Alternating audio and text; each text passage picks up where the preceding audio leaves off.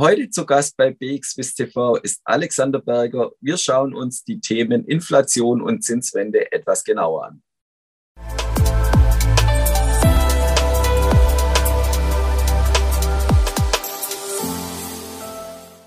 Herzlich willkommen, liebe Zuschauer, zu einem neuen Experteninterview hier bei BXWIS TV. Zu Gast heute ist Alexander Berger. Er ist Asset Manager bei Daubenthal und Sie. Grüß dich, Alexander. Hallo David und an dich. Hallo, liebe Zuschauer. Ja, die treuen Zuschauer wissen es schon. Du bist unser Mann für die Großwetterlage. Und so ist es auch heute. Heute wollen wir uns die Themen Inflation und äh, Zinsängste oder Zinswende etwas genauer anschauen. Schauen wir zuerst vielleicht auf die Inflation die ist deutlich gestiegen in den letzten Monaten. Wie ist hier deine Einschätzung, Alexander? Ja, also viele glauben ja, dass die Inflation so wieder zurückkommt. Das glaube ich ähm, an für sich gar nicht. Wir haben ja in den Industrienationen eine Inflationslage aktuell von vier bis sechs Prozent. Ähm, die ist natürlich in Schwerpunkt getrieben durch natürlich die Rohstoffentwicklung, die zum Teil natürlich äh, Öko-Umlagen sind, aber natürlich auch ja, Krisenherde, die wir auf der Welt aktuell sehen. Und die werden auch weiterhin bleiben. Das wird ja auch von Jahr zu Jahr wird ja auch, sage ich mal, viele Rohstoffe allein durch die äh, Steuerpolitik natürlich auch teurer. Ähm, das ist eine, da kann man nicht sagen, irgendwann pendelt sich das ein, aber wir wissen natürlich aus der Vergangenheit auch, dass äh, es im zweiten Moment natürlich auf die Produktion übergeht. Und wenn es auf die Produktion übergeht, natürlich die Kosten, gehen sie irgendwann natürlich auch auf die hm, Produkte über. Ja, hm, gab es ja auch jetzt äh, natürlich äh, ein prominentes Beispiel, glaube ich, sogar aus der Schweiz, wo ein Pizzabäcker gesagt hat, ja, er muss jetzt dreimal so viel Strom bezahlen äh, wie vor einem Jahr noch.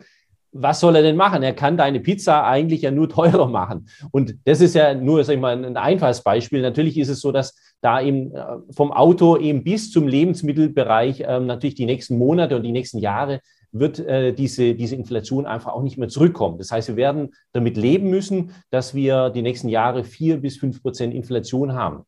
Und was machen die Notenbanken äh, dagegen, dass es vielleicht nicht doch mehr wird, sondern so sich einpendelt, wie du vorher sagst?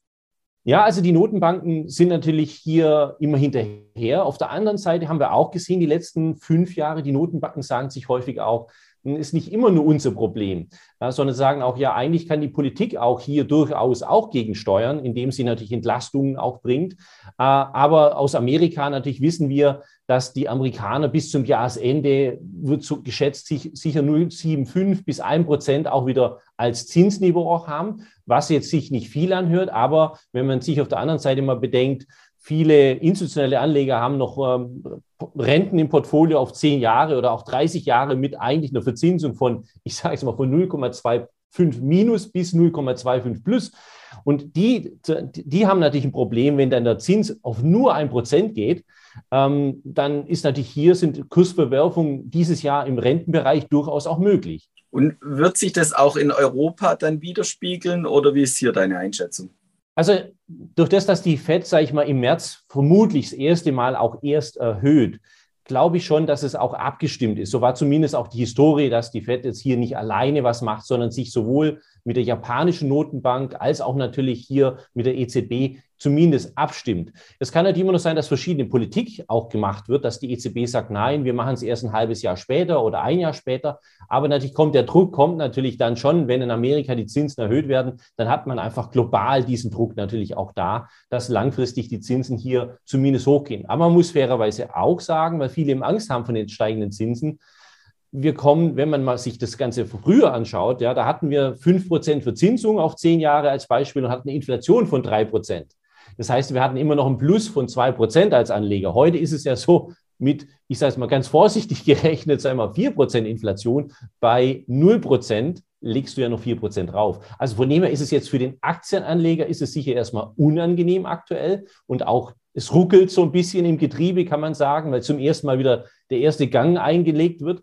Aber man muss als Aktienanleger jetzt nicht die Angst haben ähm, wie auf der Rentenseite. Ne? Also da, da würde ich mir eh mehr Gedanken machen, wie ich mir ein Portfolio aufbaue. Auf der Aktienseite, glaube ich, wird man die nächsten Jahre immer noch Spaß haben äh, mit einer Performance. Aber dieses Jahr wird, und das haben wir auch schon zum Jahresanfang ja auch gesagt, wird ein bisschen Herausforderung auch sein. Und ich glaube auch, dass wir dieses Jahr nicht, nicht eine riesen Performance in den Aktienmärkten haben. Herzlichen Dank für deine Einschätzung, lieber Alexander. Das war Alexander Berger und liebe Zuschauer, schauen Sie wieder bei uns vorbei, wenn es heißt Experteninterview bei BXWIS TV. Herzlichen Dank.